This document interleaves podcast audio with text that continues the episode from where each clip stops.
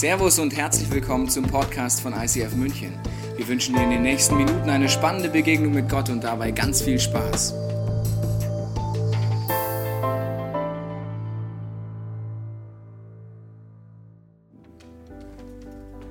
Boas ging zum Versammlungsplatz am Stadttor und setzte sich dorthin. Da kam jener Verwandte vorbei, von dem er Ruth erzählt hatte. Boas sprach ihn an, komm doch herüber und setz dich. Als der Mann Platz genommen hatte, rief Boas zehn Männer aus dem Ältestenrat von Bethlehem und bat sie, setzt euch zu uns. Dann sagte er zu seinem Verwandten, Naomi, die aus dem Land der Moabiter zurückgekehrt ist, will das Grundstück Elimelechs verkaufen, der zu unserer Sippe gehört hat. Nun schlage ich dir vor, kauf du das Grundstück. Die Ältesten von Bethlehem und die anderen Versammelten hier sollen unsere Zeugen sein. Sag uns, ob du es erwerben willst, damit es im Besitz unserer Sippe bleibt. Du hast das Vorkaufsrecht, weil du der nächste Verwandte bist. Ich komme erst nach dir. Der Mann sagte, gut, ich will es tun. Boas aber sagte, wenn du von Naomi das Grundstück erwirbst, musst du auch die Moabiterin Ruth heiraten und einen Sohn zeugen, der als Nachkomme ihres verstorbenen Mannes gilt. Er wird eines Tages das Feld erben und so bleibt es im Besitz dieser Familie. Wenn das so ist, meinte der andere, trete ich meine Rechte auf das Grundstück an dich ab. Ich würde ja sonst nur etwas kaufen, was ich später nicht mehr meiner Familie vermachen kann. Nimm du es. Wer zu dieser Zeit in Israel sein Besitzrecht einem anderen übertrug oder einen Tauschhandel abschloss, zog als Zeichen dafür seinen Schuh aus und gab ihn dem anderen. Damit war der Handel rechtsgültig. Als nun Ruths nächster Verwandter Boas das Grundstück überlassen wollte, zog er seinen Schuh aus und gab ihn Boas. Der wandte sich an die Ältesten von Bethlehem und an die übrigen Versammelten. Ihr seid heute meine Zeugen, dass ich von Naomi alles erworben habe, was ihrem Mann Elimelech und seinen Söhnen gehörte. Damit habe ich auch die Verpflichtung übernommen, Machlons Witwe, die Moabiterin Ruth, zu heiraten und einen Sohn zu zeugen, der als Nachkomme Machlons gilt. So wird der alte Erbbesitz in der Familie des Verstorbenen bleiben. Sein Name soll in unserer Sippe und bei den Einwohnern von Bethlehem niemals vergessen werden. Dafür seid ihr Zeugen. Die Ältesten und alle Männer auf dem Versammlungsplatz bestätigten, ja, wir bezeugen es, möge der Herr deine Frau so reich beschenken wie Rahel und Lea, von denen alle Israeliten abstammten. Wir wünschen dir, dass du immer mehr Ansehen gewinnst und dein Name hier in Bethlehem berühmt wird. Der Herr möge dir und deiner Frau so viele Nachkommen schenken, wie der Familie von Perez, dem Sohn Tamas und Judas. So wurde Ruth Boas Frau, er schlief mit ihr und der Herr ließ sie schwanger werden. Als sie einen Sohn zur Welt brachte, sagten die Frauen von Bethlehem zu Naomi, Gelobt sei der Herr, er hat dir mit diesem Kind jemand gegeben, der für dich sorgen wird. Möge dein Enkel berühmt werden bei den Israeliten. Er wird dir viel Freude schenken und sich um dich kümmern, wenn du alt geworden bist. Deine Schwiegermutter, die dich liebt, hat ihn geboren. Sie ist mehr wert als sieben Söhne. Naomi nahm das Kind auf ihren Schoß als Zeichen dafür, dass sie es als ihr eigenes Kind annahm. Ihre Nachbarinnen gaben ihm den Namen Obed und erzählten überall, Naomi hat einen Sohn bekommen. Obed wurde der Vater Isais und dessen Sohn war König David. Wann ist der Mann ein Mann? Männer, seid ihr da? Ho, ho, ho, ho, ho, ho. Da sind ein paar, paar sind da. Schön, ich habe eigentlich mehr Männer als Frauen heute gesehen. Das finde ich sehr schön bei diesem Thema. Aber liebe Frauen, ist auch für euch ein sehr wichtiges Thema, weil ihr werdet merken, dass Männer wieder Männer werden, hat viel mit euch auch zu tun, werdet ihr gleich erleben. Bevor wir einsteigen, möchte ich mit reinnehmen in das Buch Ruth. Wir beschäftigen uns mit einem Buch im ersten Teil der Bibel. Und die Frau Ruth ist eine Dame, die sehr viel Leid mitmacht. Ihr Schwiegervater stirbt in einer Hungersnot, ihr Mann stirbt, ihr Schwager stirbt und am Ende steht sie mit einer verbitterten Schwiegermutter, die alles verloren hat und einer anderen Schwiegertochter alleine da. Zur damaligen Zeit der Supergau, Kapitel 1, das Leid schlägt zu, wenn du die Predigt nicht mitgekriegt hast, hör sie dir an, wie kann ich mit dem Leid mich stellen, wenn es keine Antworten gibt.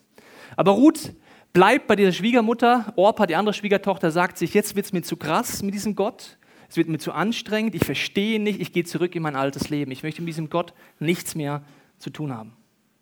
Eine sehr verständliche Reaktion, wenn dein Mann stirbt, dein Schwager stirbt und dein Schwiegervater stirbt.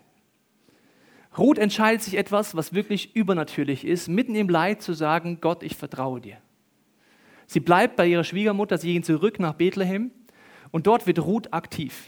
Die Schwiegermutter möchte auf den Tod warten, sie ist bitter, sie sagt auch, sie ist bitter geworden, sie hat Gott aufgegeben, aber Ruth wird aktiv. Kapitel 2, sie sagt, ich muss uns irgendwie was zu essen holen, sie geht Ehren sammeln auf einem Feld. Und Kapitel 2 in diesem Buch beschreibt etwas, was oft vergessen wird.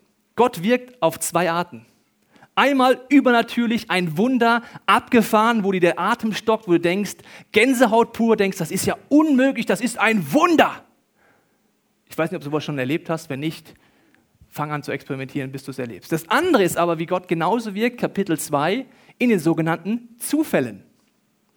Zufällig ist Ruth zufällig auf einem Feld, wo zufällig ihr Verwandter der Chef ist. Zufällig ist dieser Verwandte genau in diesem Moment auf dem Feld, er ist Chef, er musste eigentlich nichts machen, wo Ruth kommt. Alles Zufälle, Kapitel 2 sagt, das gibt es nicht. Gott hat seine Finger im Spiel in alltäglichen Situationen. Und dann Kapitel 3, sie lernt diesen Boas kennen und Boas, liebe Männer, wird unser Man of the Man, Man with Talents, Dude of the Dude. Das ist unser Vorbild gleich. Boas lernt sie kennen und Boas und sie fangen an zu daten. Sie lernen sich erstmal kennen, bevor sie sagen, ist das was, ist das nix. Ja, sie gucken zum Beispiel, haben wir den gleichen IQ oder ungefähr den IQ, damit wir miteinander reden können.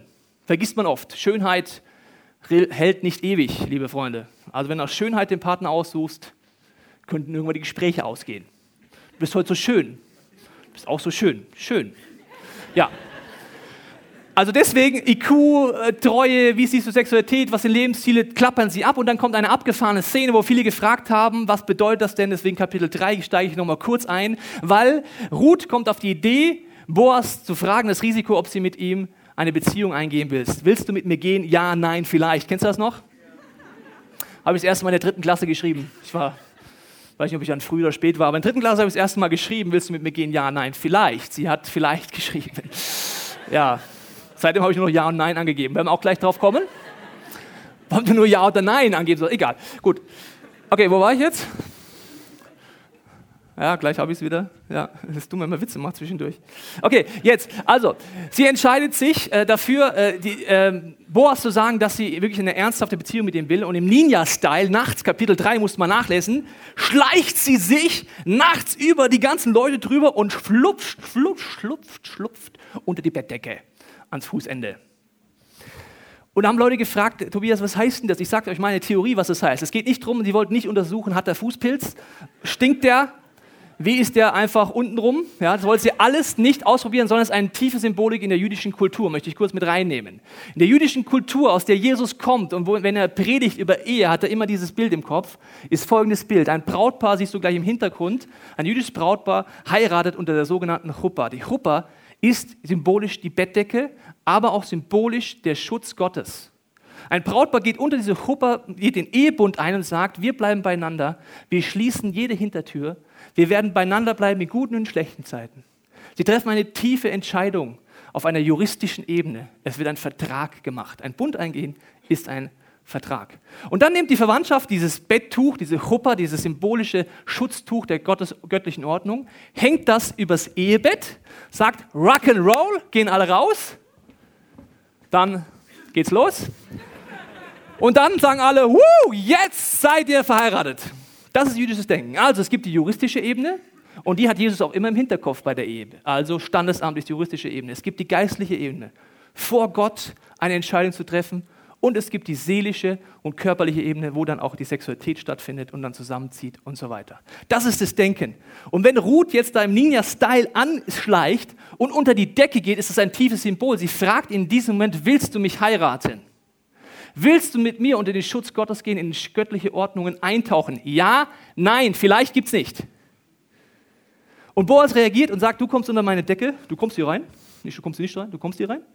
Und damit zeigt er seine Herzensentscheidung. Und jetzt steigen wir ein in dieses Kapitel. Vorher habe ich ein, ein äh, Zitat für dich, liebe Männer. Damit ein Mann sein Herz wiederfinden kann, muss er eine Reise auf sich nehmen, eine Reise voller Risiko und Gefahr. Seid ihr ready? Anschnallen, Rauchen einstellen. Es wird ein bisschen unangenehm, liebe Männer, aber da müssen wir jetzt durch. Boas ging zum Versammlungsplatz am Stadttor und setzte sich dorthin. Da kam jener Verwandte vorbei, wieder zufällig, also der eigentlich zuständig gewesen wäre, von dem er Ruth erzählt hatte. Boas sprach ihn an, komm doch herüber und setz dich. Als der Mann Platz genommen hatte, rief Boas zehn Männer aus dem Ältestenrat von Bethlehem und bat sie, setzt euch zu uns. Wir werden drei Männer kennenlernen. Der erste ist Boas. Ihr wisst schon, Männer, das ist unser Mann.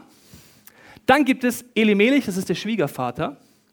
Dem sein Name bedeutet, Gott ist König aber er entscheidet zu keinem Zeitpunkt so.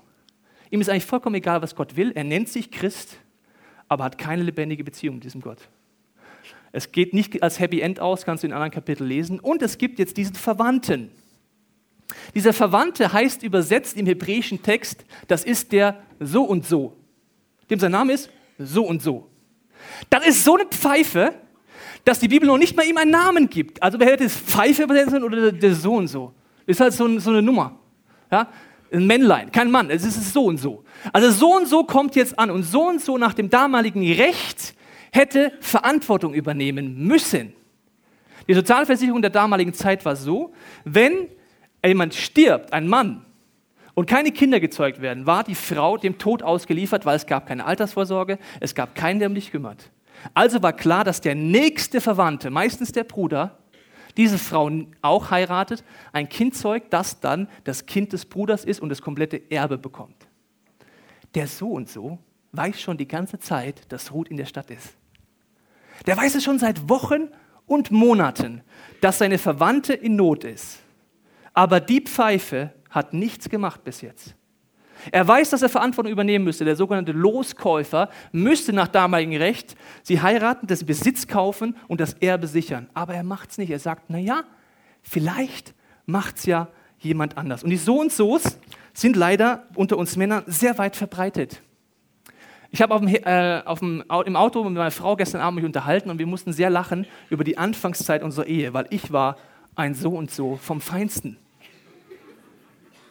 Ich war eher ein Dackel als ein Mann. Wenn meine Frau gepfiffen hat, bin ich gelaufen.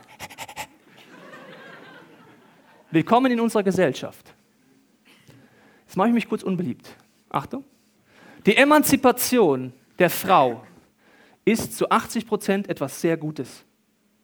Weil die Frauen mussten eine Emanzipation geben, weil es gab ein Patriarchat, eine Hierarchie, ein falsches Rollenverständnis. Die Männer haben aber etwas Entscheidendes verpasst, liebe Freunde. Die Emanzipation des Mannes. Ich finde es genial, dass es dominante Frauen gibt. Herzlich willkommen, schön, dass ihr so seid. Nur wenn die Männer nicht mehr ihre Rolle einnehmen, dann führt es zu etwas, dass es zwei Frauen in einer Beziehung gibt. Nur der eine hat mehr als einen Pferdeschwanz. Darf man das sagen? Ich habe Eddie gefragt. Eddie, du hast ja auch sagen. Äh, darf ich sagen? Ja, danke. Das konnte ich jetzt nicht anders. Tut mir leid.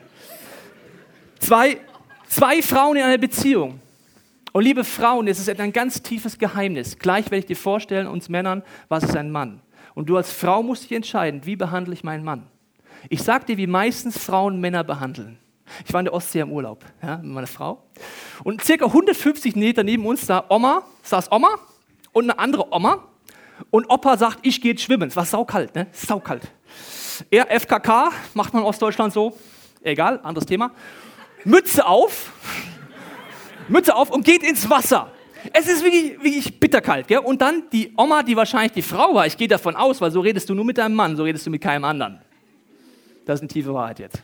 So redest du nur mit deinem Mann, mit keinem anders. Sie ruft immer rein, Mensch, es ist viel zu kalt, du erkältest sie, komm doch mal raus. Und dann redet sie so laut mit ihrer Freundin, lästert über ihren Mann, Mann, das macht er immer. Und danach ist er krank und so weiter. Das habe ich 150 Meter weiter gehört, der Mann hat es 100% auch gehört. Aber der Mann, dü, dü, dü, badet. Der Mann ist ein so und so, konfliktscheu. Ohren zu, äh, äh, Oropax rein. Lasse doch reden. Er sagt nicht, Schatz, ich will jetzt aber ins Wasser. Es macht mir Spaß und es ist unlogisch und ich bin ein Mann. Welcome in my life. Liebe Frauen, wenn du den Mann wie ein Kind behandelst, bekommst du ein Kind. Das ist eine ganz, ganz tiefe Wahrheit. Wenn du noch ein Kind willst, behandle ihn so. Wenn du einen Dackel willst, Sitz, Platz, dann kauf dir einen Dackel. Liebe Männer, ihr werdet gleich sehen, Boas ist kein Dackel, boah, ist kein so und so oder so und so ist konfliktscheu. Wenn Schwierigkeiten kommen, das siehst du gleich bei Boas im Gegenteil, rennt der weg. Schwierigkeit Nummer eins in der Beziehung, wenn du einfach sagen würdest, Schatz, ich bin einfach keine Frau, ich bin anders. Emanzipation des Mannes. Und es ist auch gut so. Die Sprüche der Emanzipation kannst du mal auf Männer jetzt umdichten, langsam. Ja? Ich bin ein Mann und es ist auch gut so. Ich muss mich dafür gar nicht mal entschuldigen. Ja?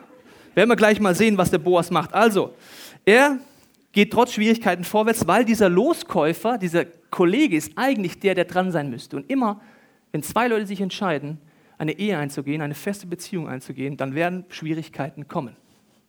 Die So und So's unserer Gesellschaft rennen dann immer weg. Wie die Hasenfüße. Jetzt wird es mir zu kompliziert, ich hau ab. Dann wirst du nie ein Mann. Boas rennt nicht weg. Der stellt sich und übernimmt Verantwortung. Eine der tiefsten männlichen Eigenschaften, die Boas hat. Unsere Generation, ich rede jetzt mal über mich, ist die Generation bei den Männern der Entscheidungslosigkeit. Bloß nicht festlegen, die Hintertür offen lassen, weil wenn es schwierig wird, hau ich ab.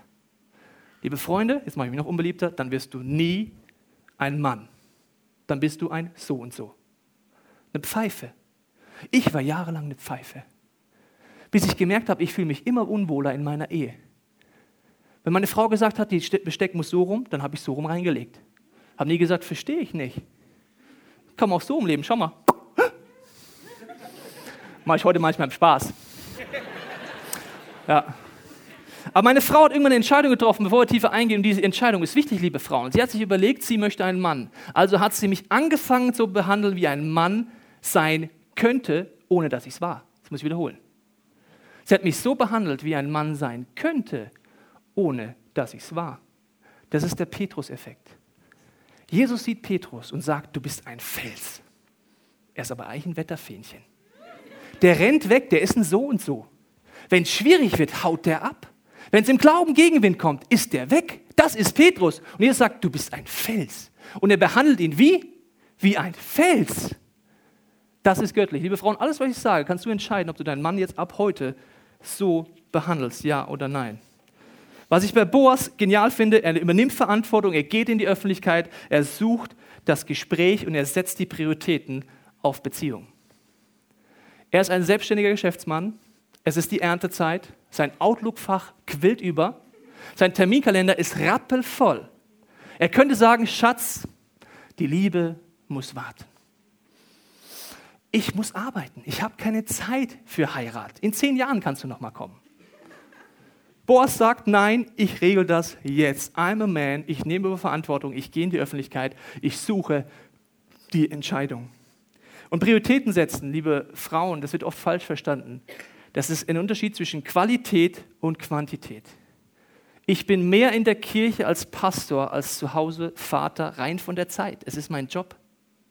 Hast du mal drüber nachgedacht? Also Quantität hat nichts mit Priorität zu tun, aber Qualität. Wenn du zu Hause bist als Mann, bist du dann auch zu Hause, ja oder nein? Ist es Qualitätszeit, ja oder nein? Er setzt die Prioritäten. Das heißt nicht, dass er nicht mehr arbeiten geht, sagt nur noch Liebe und Luft, sondern er bleibt Geschäftsmann. So, jetzt schauen wir mal weiter. Ähm, dann sagt er zu seinem Verwandten, Nomi, die aus dem Land der Moabiter zurückgekehrt ist, will das Grundstück Elimelechs verkaufen, der ja zu unserer Sippe gehört hat. Nun schlage ich dir vor, kauf du das Grundstück, die Ältesten von Bethlehem und die anderen Versammelten hier sollen Zeugen sein. Sag uns, ob du es erwerben willst, damit es im Besitz unserer Sippe bleibt. Du hast das Vorverkaufsrecht so und so, weil du der nächste Verwandte bist. Ich komme erst nach dir. Der Mann erwiderte, gut, ich will es tun. Nein, nein, Ruth, nicht den so und so, bitte, oder? Jetzt, jetzt wird schwierig. Ruth, nimm bitte nicht den so und so. Wenn du einen so und so heiratest, kriegst du einen so und so. Wenn du einen heiratest, der sagt, ja, Gott ist mir ganz wichtig, aber es ist ihm überhaupt nicht wichtig, der keine Verantwortung vor der Ehe übernimmt, übernimmt auch keine in der Ehe. Letzte Woche ging es darum, durch die Ehe löst du kein Problem, liebe Freunde. Und liebe Frauen, ich euch habe ich gesagt, aus einem Frosch machst du keinen Prinzen. Vielleicht einen halben, wie meine Frau bei mir, aber keinen Prinzen. Okay? Also, Bitte Ruth, nimm ihn nicht, aber Boas. Ja? Er läuft nicht vor Schwierigkeiten weg, er übernimmt Verantwortung und er ist auch noch ein freches Kerlchen. Bisschen unkonventionell, der Kollege, weil er sagt, Ja, wenn du nun von äh, Naomi das Grundstück erwirbst, muss ich dir noch kurz das Kleingedruckte erklären. Du musst dann auch die Moabiter Ruth heiraten, hatte ich das schon gesagt, und einen Sohn zeugen, der als Nachkomme ihres verstorbenen Mannes gilt. Er wird eines Tages das Feld erben, das du dann kaufst, du hast gar nichts davon, und so bleibt es im Besitz dieser Familie. Ne? So und so. Was machen wir jetzt?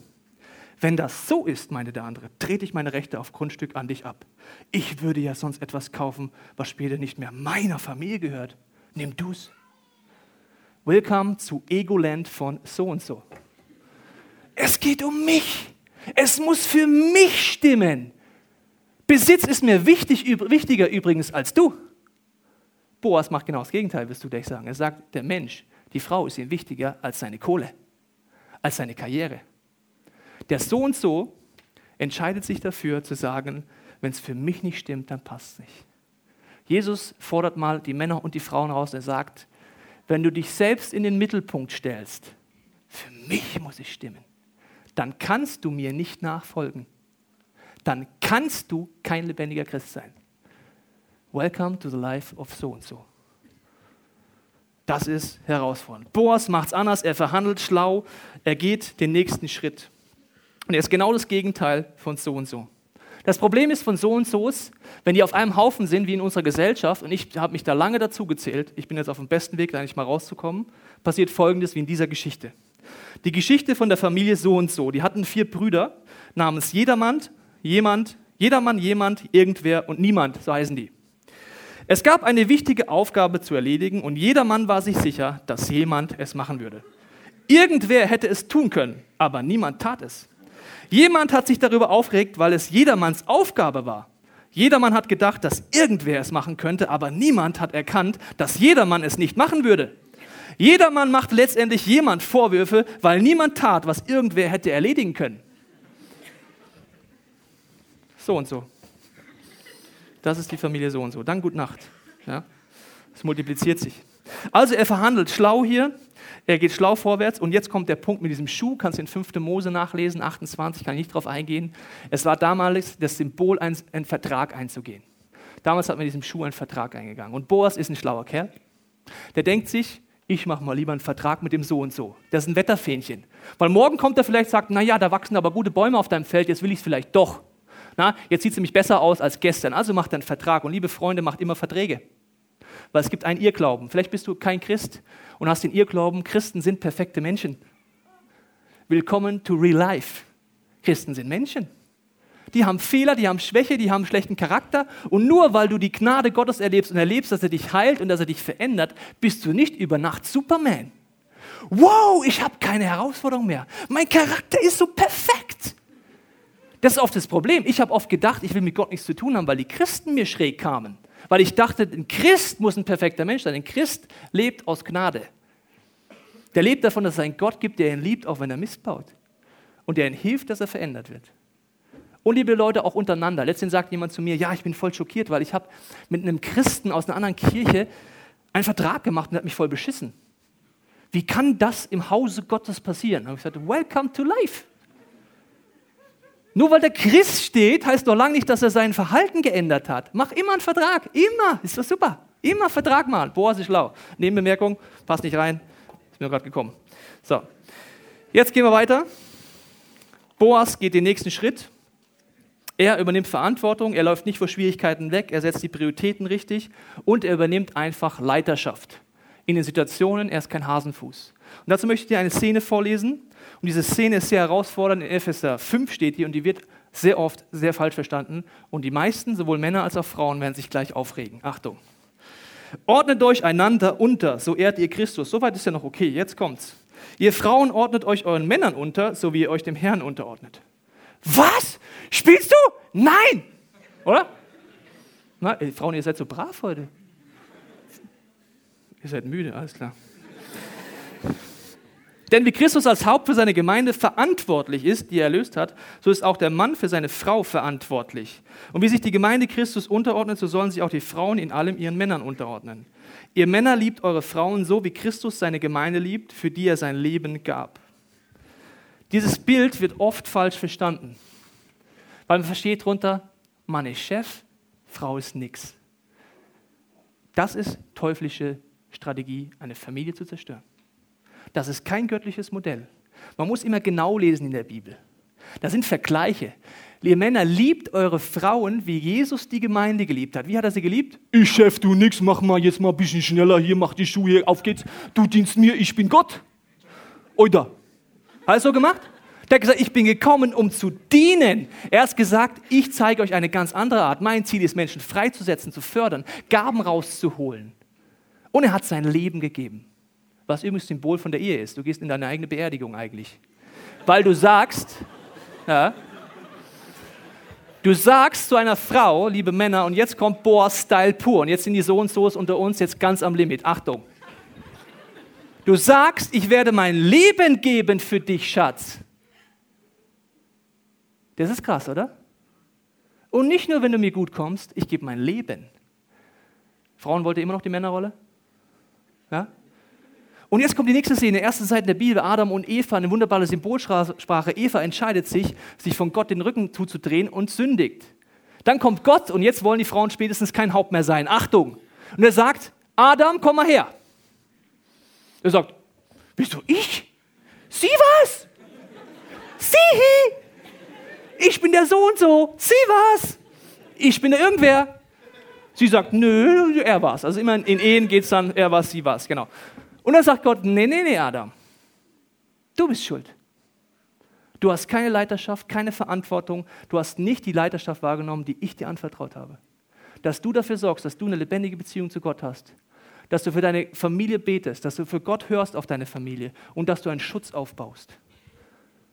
Spätestens dann wollen es die Frauen wahrscheinlich nicht mehr sein. Ne? Hauptschaft bedeutet Leiterschaft, freizusetzen. Liebe Männer, wie kann ich meine Frau fördern? Wie kann ich Talente finden? Wie kann ich sie dahin bringen, dass das göttliche Potenzial freigesetzt wird?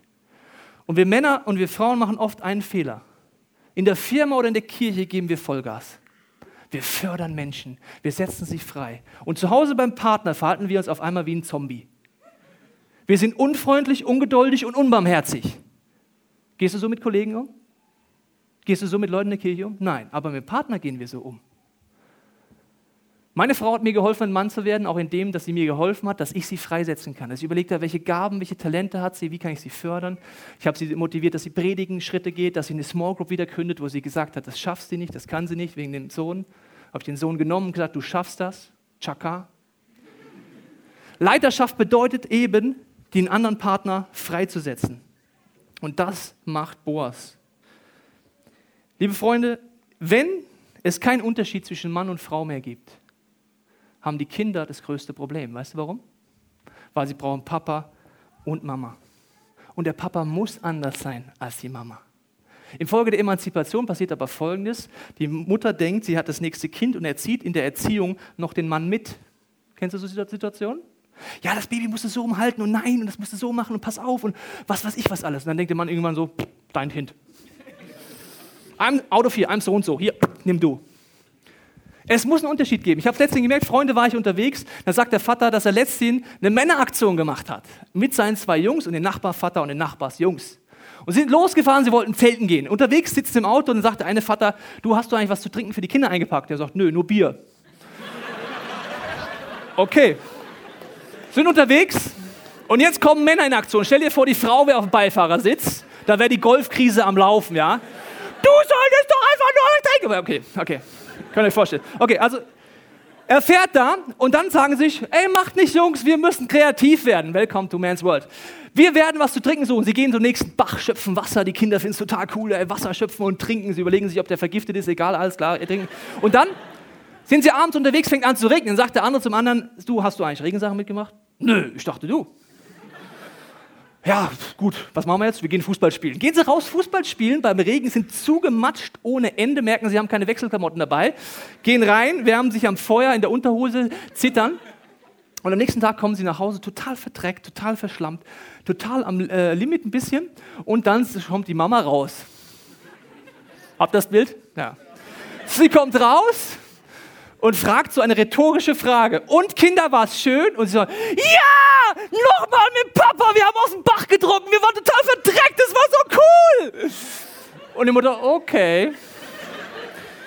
Und dann hat sie sie verarztet, weil sie hat auch viele Schrammen und so weiter. Und da kam Mama wieder ins Spiel. Und das willst du dann auch als Junge, ja? Du willst zwar die harten Sachen mit deinem Vater machen, aber du willst dann als Mama dich verarztet, bemitleidet und sagt, Mensch, der blaue Fleck ist aber groß. Andere Freunde waren Schlittenfahren, auch die Szene, um es nochmal zu zeigen, was für Kinder wichtig ist, dass Männer Männer sind, Frauen Frauen sind, dass sie unterschiedlich sein dürfen in der Erziehung mit den Kindern. Dann fahren sie Schlitten und dann sagt der Sohn zum Papa, Papa, ich bin so froh, dass die Mama nicht da ist. Sagt sie, wieso das denn? Ja, es ist so steil und wir fahren so schnell. Und wenn Mama da ist, wird sie sagen, Andreas, spielst du, fahr langsamer. Der Mutterinstinkt, der ist so göttlich, der ist so gut, versteht ihr? Der ist so gut. Aber der Männerinstinkt auch. Beides zusammen braucht ein Kind. Meine Frau und ich haben uns dafür entschieden, dass ich mit meinem Sohn anders umgehen darf. Sie macht manchmal die Augen zu, schaut nicht hin und denkt sich, oh, was macht er jetzt? Aber sie lässt mich. Ja? Egal, ob ich mit meinem Sohn mit tiefgefrorener Milch zum Champions League gehe oder das machen nur Männer, ist bescheuert, aber es ist gut. Okay, also es muss Unterschiede geben, liebe Freunde, weil sonst macht es keinen Sinn mehr hier, die ganze Sache. Und jetzt schauen wir, wie es geht weiter. Er übernimmt die Verpflichtung, er heiratet sie und er sagt, hiermit mache ich es offiziell auf der juristischen Ebene. Und dann sagen in Vers 11, die Ältesten und alle Männer auf dem Versammlungsplatz bestätigten, ja, wir bezeugen es, möge der Herr deine Frau so reich beschenken wie Rahel und Lea, von denen alle Israeliten abstammen. Wir wünschen dir, dass du immer mehr Ansehen gewinnst und dein Name hier in Bethlehem berühmt wird. Der Herr möge dir und deiner Frau so viele Nachkommen schenken wie der Familie von Peres, dem Sohn Tamas und Judas. Er ist verbindlich und treu. Er geht den Schritt und geht ein Risiko ein. Seine zukünftige Frau hat zehn Jahre lang keine Kinder bekommen. Zehn Jahre. Er sagt nicht, ey Schatz, das müssen wir erstmal testen, ob ich dich überhaupt nehme. Ja, wenn du keine Babymaking-Maschine bist, dann bin ich weg. Er sagt, ich glaube Gott, dass wenn ich unter Chuppah, unter göttlichen Ordnungen heirate, wenn ich seinen Schutz bitte, wenn ich seine Ideen einhalte, dass er segnen wird. Und dass er ein Wunder tun wird und dass wir ein Kind kriegen werden. Und sagt, Ruth, ich liebe dich so sehr, dass ich mein Leben geben werde. Man's World. Später geht es weiter, dass sie dann ein Kind kriegt und es heißt, dass aus diesem Kind der Urenkel David hervorkommt und aus diesem Stammbaum, kannst du Matthäus Evangelium nachlesen, kommt Jesus hervor. Das heißt, aus einer Frau, die sich entschieden hat, im Leid dran zu bleiben, die Gott mehr vertraut hat als den Umständen, die erlebt hat, dass ein Mann sich ganz für sie entscheidet und den Wunsch hatte, dass Gottes Wille passiert, kommt eines Tages Jesus auf diese Erde als Nachkommen. Ich weiß nicht, wie es dir geht mit diesem Thema, aber ich lade dich ein, darüber nachzudenken, welcher Schritt für dich dran ist. Vielleicht sagst du, okay, ich bin ein Mann, aber ich habe große Herausforderungen, meine Identität zu finden. Dann hast du wahrscheinlich das ähnliche Problem wie ich. Ich hatte keine Vorbilder. Und die Vorbilder auf ProSieben und Hollywood finde ich auch nicht so prickelnd, ganz ehrlich.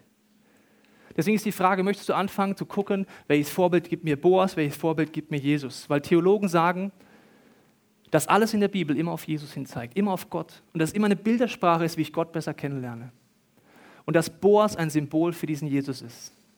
Was sagt das über Gott aus? Er sagt, es ist ein Gott, der nicht wegläuft, wenn es schwierig wird in deinem Leben. Er bleibt immer da. Der für dich Verantwortung übernimmt, selbst wenn du keine Verantwortung mehr übernimmst. Der für dich betet, selbst wenn du nicht mehr betest der sagt, ich bleibe bei dir für immer. Selbst wenn du nicht mehr nach mir fragst, ich frage noch nach dir. Und er ist jemand, der es öffentlich macht, der sich nicht schämt für dich, der sagt, ich sterbe öffentlich am Kreuz dafür, damit all das, was dich limitiert, du zu mir bringen kannst, dass du geheilt wirst, dass du befreit wirst und diesen Gott wirklich kennenlernen kannst.